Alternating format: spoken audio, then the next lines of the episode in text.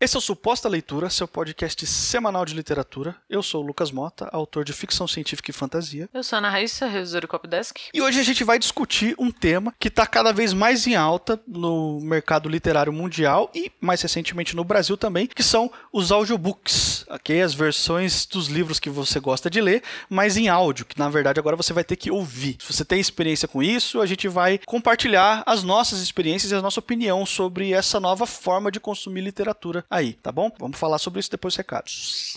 Como a gente trabalha com texto, se você escreve ficção, não ficção, o que quer que seja, e precisar de uma ajuda com o seu texto para finalizar quando você tiver que entregar, apresentar para edital, publicar, o que quer que seja, eu posso te ajudar com o serviço de revisão de texto. Nossos contatos estão sempre por aqui. É só dar um, um alô lá que a gente faz uma, um apanhado do que seu texto precisa para ser finalizado, a gente conversa e chega a um, a um diagnóstico final para revisão e troca uma ideia, você já entrega seu texto pronto para o que quer que, que seja, para para o edital ou para autopublicação também. A gente trabalha muito texto autopublicação. Pode ser ficção, Pode ser não ficção, pode ser texto técnico, é só mandar um alô aí. Eu também posso te ajudar com o serviço de leitura crítica, que é um estágio anterior a esse que a Raíssa acabou de falar. Quando você ainda está escrevendo o seu texto e você quer um parecer técnico do que, que funciona, do que, que não funciona. E eu faço isso. Para mais informações sobre os nossos serviços, vai ter o link aí na descrição do episódio. Você pode entrar em contato, tirar suas dúvidas ou até pedir um orçamento.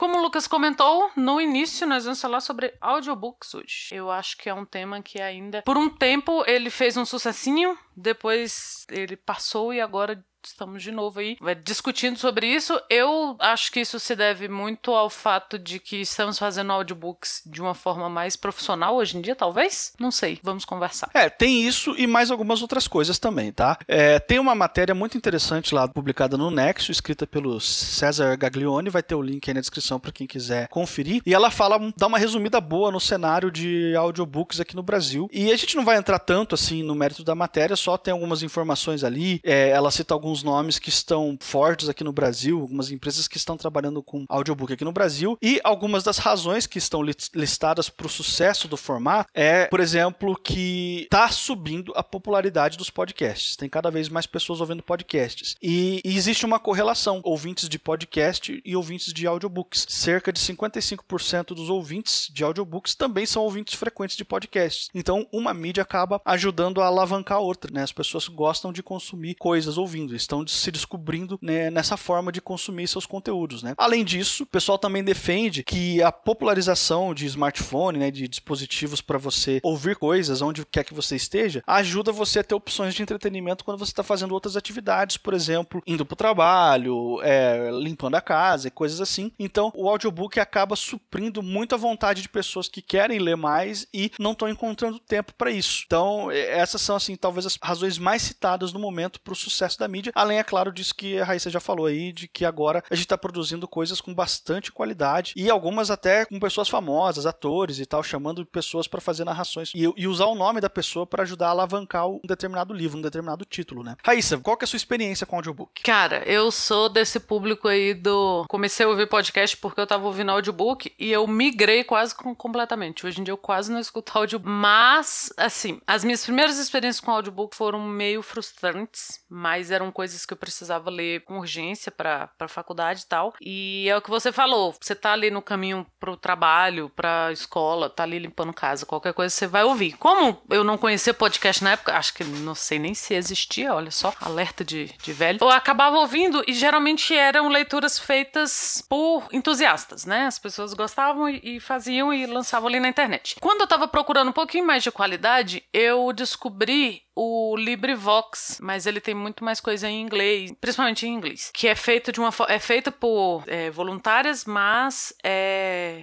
a qualidade é super boa, ele é super bem produzido, eles têm um padrão de qualidade. E no Brasil eram feitos, ainda são feitos, claro, é muito material para pessoas que não veem. Então eu comecei a ouvir quando eu precisava ver é, de algum audiobook, eu procurava se tinha uma versão feita para deficientes visuais, porque essas pessoas faziam, elas tinham mais cuidado, sabe? Sabe? Técnico, assim. A leitura era mais clara, era a, a qualidade era melhor e tal. Com o tempo, eu parei de, de, de ouvir, porque às vezes é, era muito mais fácil você achar coisa clássica porque não tinha mais direitos autorais e essas coisas. E aí eu fui, passei um tempo sem ler esse, essas coisas mais clássicas e parei de ouvir audiobook. Só que com o tempo eu parei de conseguir ler no ônibus. Eu acho que, que é um caminho natural da, da idade. Eu não conseguia mais ler em ônibus. E também a distância entre a minha casa e o trabalho diminuiu com o tempo e eu, eu passei a morar mais perto do trabalho, então eu não tinha tanto tempo mais para ler em, em ônibus. E aí, quando eu fui parando de ler no ônibus, eu pensei, poxa, vou voltar a ouvir audiobook. E aí eu escutei, eu comecei a, a ouvir o Mil e Noites em francês, porque eu tava querendo treinar meu ouvido e tal. E aí um dia o Sandro me falou assim: por que, que você não escuta podcast? E desde então, amigo, já era. Mentira, mas a gente gravou aqui o A Morte, a Morte de Quincas Berro d'Água, que foi o último audiolivro que eu escutei, e foi o Lucas que me passou, que deu essa ideia. E foi super rapidinho. Mas antes disso, eu tinha ficado muito tempo sem, sem ouvir audiolivro, e depois também eu não ouvi, porque eu sou uma ouvinte meio desesperada de podcast. E eu gosto do podcast, ao contrário do que foi muito ventilado na internet esse ano, de que o podcast brasileiro não era bom, porque era mesa cast e você precisa de pirotecnia e, e, vozes diferentes e atores fazendo aquilo. Eu não gosto muito desse tipo de podcast. Eu gosto do mesa cast mesmo, da, das pessoas trocando ideia, das pessoas conversando e tal. Então, é uma mídia que me atrai e que eu gosto muito. E aí, hoje em dia, eu escuto muito mais podcast do que audiolivro.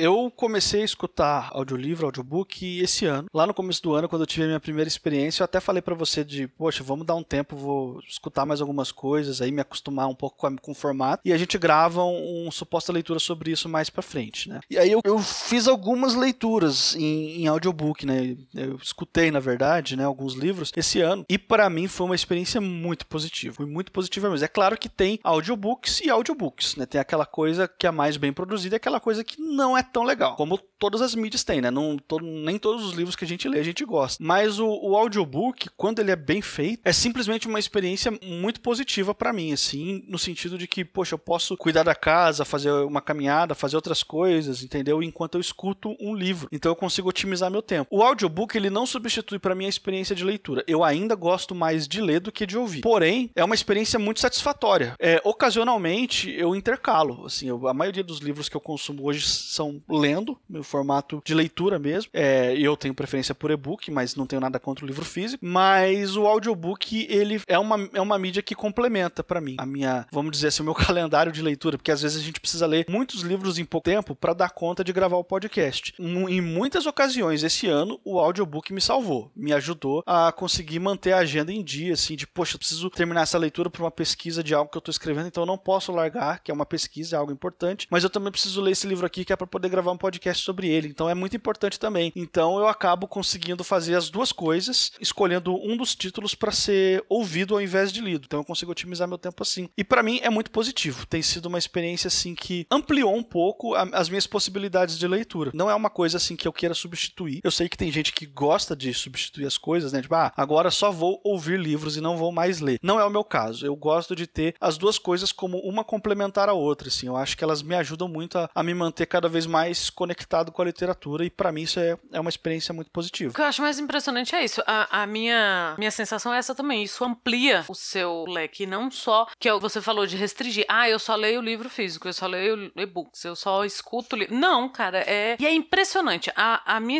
experiência que foi a última com o Quincas Berro d'Água, cara, foi assim: a gente combinou de ler o livro, eu tava com dificuldade de parar para ler, e o Lucas falou assim: Cara, ó, o link aqui, ó, do audiolivro, foi o que eu fiz. Uma tarde, lavando louça e pondo roupa pra lavar, você não perde atenção, não é assim, você não se distrai, porque a leitura é muito boa, e você tá fazendo um serviço mecânico, então, o que, que você vai pensar enquanto você lava a louça, né? Você tá, ou você tá pensando na morte da bezerra, ou você tá prestando muita atenção em outra coisa. E quando eu terminei, sério, assim, foi uma tarde, quando eu terminei o que eu tinha que fazer em casa, eu já tinha lido o livro. E isso é impressionante. E também é impressionante o tempo que a gente perde lavando louça. Mas assim, não se pode fazer nada, não é mesmo? Porque era um serviço mecânico. Eu não, eu não precisava estar tá com a minha atenção ligada. Claro, eu não reviso o texto ouvindo outra coisa, nem música eu consigo. Mas assim, quando a sua atenção racional precisa, não precisa estar.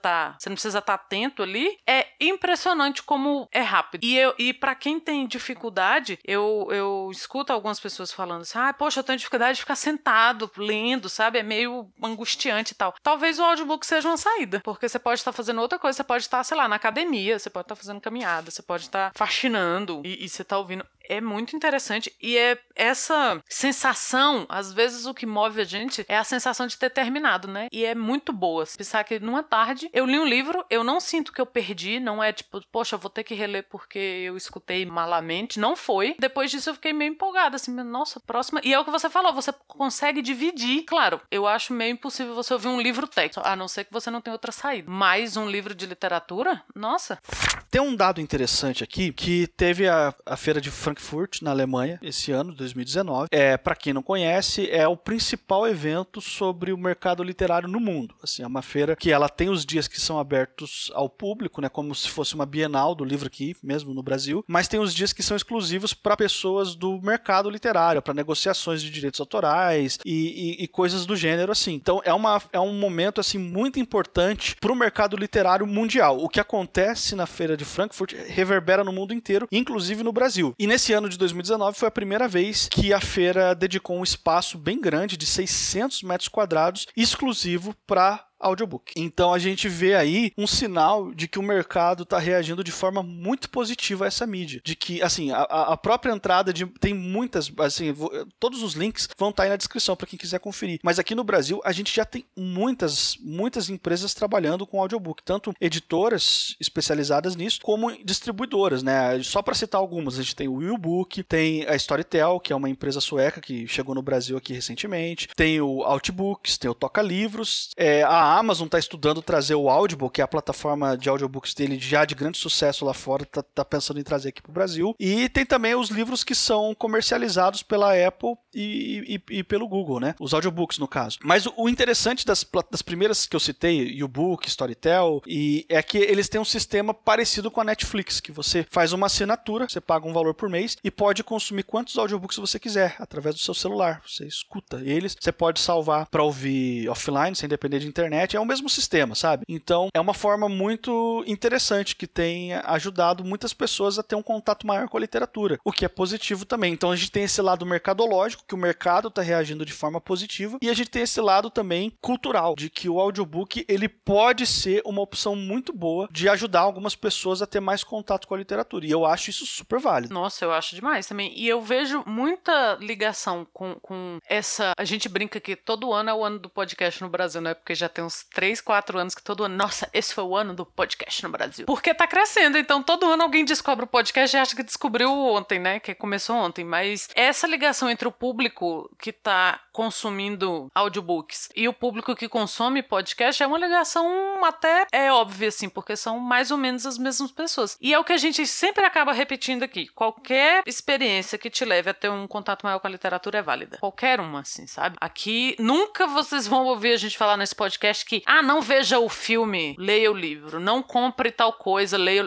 Cara, tudo. Se vai te trazer uma aproximação com a literatura, se vai te dar um outro olhar sobre algo, a gente é super pró. O audiolivro veio mesmo. E audiobook, audiolivro, a gente tá fazendo essas trocas aqui, mas é porque os dois nomes são válidos. É, vem pra, pra dar mais esse suporte, porque, cara, é isso, assim. Ler, e é o que a gente fala. E eu, eu falei isso num episódio recentemente. Nunca vai ter um momento que você vai estar tá de boa, olhando para cima e pensar assim: hum, poderia ler um livro. Não vai acontecer. Você vai estar com o celular na mão, você vai estar com o controle remoto, sua atenção vai estar em outro lugar, ou você vai estar com a cabeça muito cansada e, e você não vai pensar. Então, o tempo da literatura é um tempo que você tem que fazer. Poxa, eu estou com meia hora que eu vou ficar no livro ao invés de ficar no celular. Eu estou esperando o dentista aqui, então eu vou ler. Porque você pode olhar a TV. É muito mais fácil, assim. E não é questão de julgamento de valor. Sabe? Nossa, podia estar lendo o livro e tá. Eu faço esse julgamento de valor comigo. Depois que eu vejo que eu fiquei duas horas passando feed de, de Instagram Instagram em vez de ter lido. Mas com os outros, não. Você não é questão de julgamento moral ou julgamento de valor ou alguma coisa do tipo. É só assim, se você tem essa vontade de ampliar o seu contato com a literatura, e claro que é muito mais fácil você ouvir uma coisa ou você estar no celular e essas plataformas te ajudam, a gente, cara, nós somos os primeiros a achar legal, a ser partidário. A gente não é purista aqui de só vale ler se for a primeira edição num papel de seda costurado na China. Nunca. A gente tá aqui pra divulgar e para consumir o que for agregar na experiência.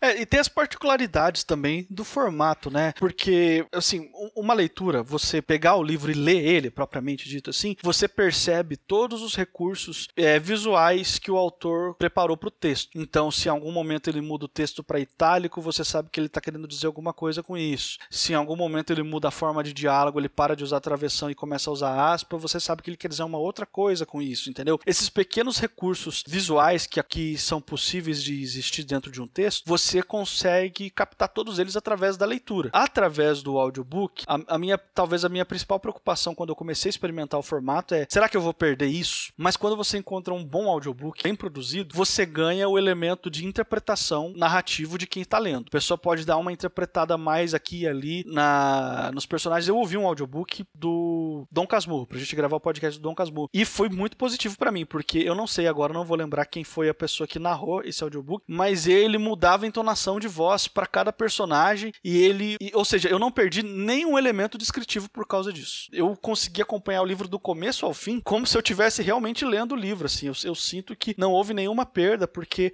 a produção foi um negócio primoroso, foi um negócio assim preocupado da parte do pessoal responsável por produzir esse audiobook. Então, se você tem um, um material de qualidade, uma coisa acaba compensando a outra. Você não vai ter os recursos visuais que o texto oferece, mas você também ganha na, na questão interpretativa da narração e você consegue captar as nuances de uma outra forma, entende? Ah, sim, com certeza. Em inglês, eu acho que é uma tendência que vai vir pro, pro português. Eles têm muito. Eles já tinham, por exemplo, você consegue achar facilmente o Christopher Lee, né? Nosso querido Saruman, lendo textos de Shakespeare ou Sean Connery lendo textos de Shakespeare antes do audiobook. E em inglês eles, têm, eles sempre tiveram essa tendência e agora você consegue encontrar, por exemplo, o Stephen King lendo os próprios livros, audiobooks de, do Stephen King lendo ou de outros autores lendo o próprio livro, ou de é a Apple que faz isso, é você ter atores famosos lendo livros e isso pode ser uma, sim, claro, tem a gracinha ali de você ouvir, mas quando você pega alguém com a qualidade do Christopher Lee ou do Sean Connery, que você só tem a ganhar, assim. Eu, eu não vejo essa diferença como uma perda, assim, igual você falou, você não perde nada. Ah, porque tem recursos visuais e tal, mas aí o audiobook você consegue trazer, sabe? Essa de outra forma. Você não vai, claro, você não vai repetir, você não repete mídia. Da mesma forma que você não faz um, livro, um filme de um livro fazendo página por página, você faz a, a, uma reinterpretação daquilo. E eu acho que a tendência é ficar cada vez melhor. E tá terminando mais um podcast. Se por um acaso esse aqui é o primeiro suposta leitura que você tá ouvindo, eu quero te lembrar que esse é um podcast semanal. Toda quarta-feira, um episódio novo sobre algum tema relacionado ao universo literário. E você pode assinar o nosso feed no agregador da sua preferência e receber todos os episódios aí sem precisar ficar acessando o site. A gente está disponível em todos os agregadores, incluindo o Spotify. Vai ter o link para tudo isso na descrição, como sempre. Nós estamos também nas redes sociais, então se você quiser seguir a gente no Twitter, no Instagram, é arroba leitura. O nosso Gmail é arroba gmail.com. Eu sou Lucas Mota, você vai me encontrar no Twitter e no Instagram no arroba mrlucasmota. Eu sou Ana Raíssa, eu também tô no Twitter, é arroba Ana Raíssa, tudo junto com dois N's, dois R's, dois S. E na semana que vem a gente tá aqui de volta.